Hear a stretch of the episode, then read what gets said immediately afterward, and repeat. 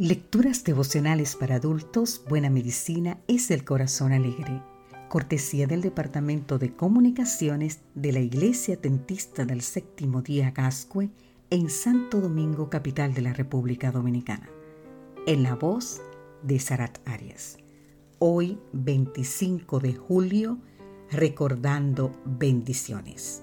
Leemos en el libro de Salmos, capítulo 103, versículo 1 al 2.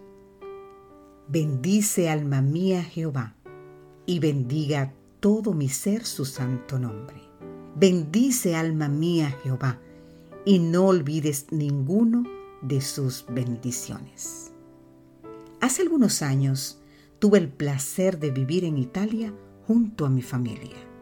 Aunque como extranjeros nuestra situación estaba llena de incertidumbres y dificultades, habíamos viajado con la convicción de que el Señor había dirigido nuestros planes para estudiar en aquel lugar. Sin siquiera conocer el idioma, sin trabajo, ni techo bajo el cual dormir, y con tres niños a cuestas, avanzamos como lo hizo Abraham hacia el salir de Ur. En aquella situación extrema y ante las dificultades cotidianas, nuestra mirada se dirigía una y otra vez a las evidencias que Dios nos había dado acerca de su dirección en el pasado. Y cada día y cada semana tomábamos tiempo para reunirnos y meditar en cada una de las evidencias del cuidado y la dirección de Dios para con nosotros.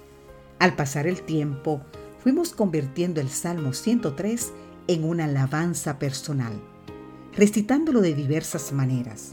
Comenzábamos, por ejemplo, al igual que el salmista diciendo, bendice alma mía Jehová y bendiga todo mi ser su santo nombre. Bendice alma mía Jehová y no olvides ninguno de sus beneficios. Él es quien perdona todas tus maldades, Él es que sana todas tus dolencias, el que rescata del hoyo tu vida. Pero luego seguimos agregando, Él es quien nos proveyó un lugar donde vivir y nos dio la ciudadanía, quien nos abrió las puertas para estudiar en la universidad y nos ha dado una beca de estudio. Él es quien nos corona de favores y misericordia. Durante la adolescencia, muchas jovencitas expresan sus emociones y pensamientos en un diario de vida. Aunque en él muchas veces se exteriorizan ilusiones o desengaños amorosos, sería mucho más saludable registrar cada una de las bendiciones recibidas. Mediante el recuerdo, cada dato que ha sido registrado puede ser revivido con posterioridad. Recordar los traumas o los pasajes oscuros de la vida, lejos de solucionarlos, los mantiene vivos constantemente en la memoria. Mientras que recordar las bendiciones que Dios nos ha dado y las bendiciones que el Señor nos ha concedido en el pasado, revive la satisfacción experimentada y recuerda el trato de Dios para con todos sus hijos. ¿Puedes hacer memoria de las bendiciones de Dios en tu experiencia pasada? ¿Puedes recordar las pruebas del amor de Dios? Es una ley de la mente que nuestros sentimientos y pensamientos resultan favorecidos al darles expresión.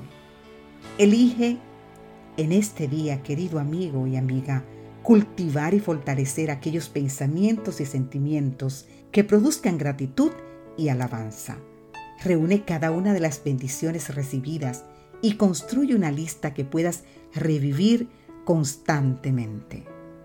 Entonces luego, alaba a Dios por todas sus bondades. Que Dios hoy te bendiga.